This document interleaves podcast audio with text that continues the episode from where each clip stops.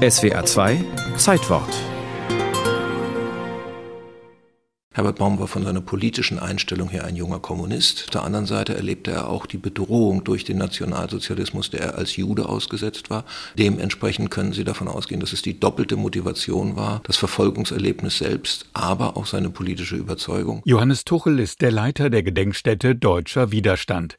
Die Gruppe um den 1912 geborenen Herbert Baum war lose organisiert und umfasste bis zu 100 junge Menschen, die vor allem mit Flugblattaktionen gegen den NS-Staat protestierten. Das ist für mich auch das Faszinierende, dass diese Gruppen eben nicht nur auf Aktion ausgerichtet waren, sondern tatsächlich auch noch Schulungen in Geschichte des nicht-nationalsozialistischen Deutschlands betrieben haben, versucht haben, sich selbst klar zu werden, wie eigentlich ihre Position ist in einem sich ganz stark verändernden politischen System. Bekannt ist der Widerstand der Baumgruppe durch einen Brandanschlag.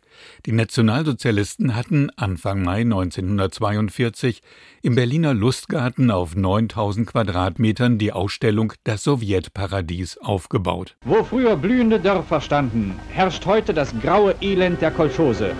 Das sind die verhängnisvollen Ergebnisse einer über 20-jährigen Blutherrschaft der jüdisch-bolschewistischen Terrorklicke man kann es nicht ganz anders sagen, ein übles antikommunistisches Machwerk. Sie müssen sich vorstellen, man hat dann eine riesige temporäre Halle errichtet, wo man dann schmutzige Straßen der Sowjetunion nachgebaut hat. Wirklich plumpester Antikommunismus. Dass das junge Kommunisten in Berlin aufregte, das verwundert einen nicht. Herbert Baum und sechs Mitstreiterinnen legten am 18. Mai in der Ausstellung mehrere Brandsätze.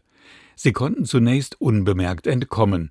Der Schaden war allerdings gering, da die Feuerwehr direkt vor Ort war. Es bleibt ein Rätsel, warum Baum, der immer so besonnen und konspirativ vorgegangen war, warum der so radikalisiert war. Fragt sich die Schriftstellerin und Historikerin Regina Scheer. Herbert Baum hat allerdings damals in Berlin unmittelbar miterlebt, wie Jüdinnen und Juden deportiert wurden. Ich kann mir auch vorstellen, dass es mit der Lage zusammenhing. Er hat also gesehen, was passiert ringsherum und was ihnen bevorstand. Und möglicherweise, wenn du den Tod vor Augen hast, dann bist du radikal. Der Gestapo gelang kurz nach dem Anschlag die Verhaftung eines großen Teils der Baumgruppe. Ende Mai 1942 wurden in einer sogenannten Vergeltungsaktion 500 völlig unbeteiligte Juden verhaftet. Knapp die Hälfte von ihnen wurde sofort erschossen, die anderen in Auschwitz ermordet.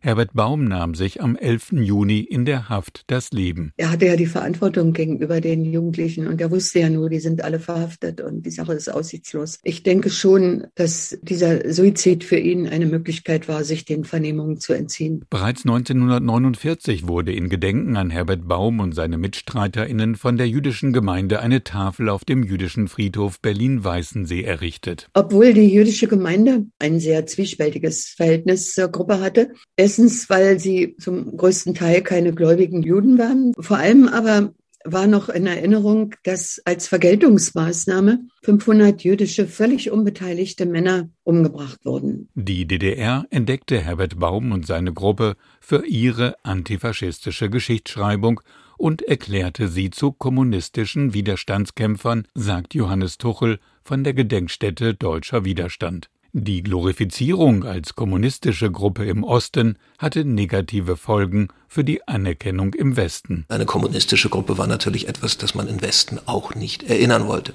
Insofern hat diese Etikettierung meines Erachtens dazu beigetragen, dass die Baumgruppe erst spät in das öffentliche Bewusstsein geraten ist und dass ihr Doppelcharakter als eine Gruppe eben von jungen jüdischen Kommunistinnen und Kommunisten, dass das erst sehr spät auch wirklich akzeptiert worden ist.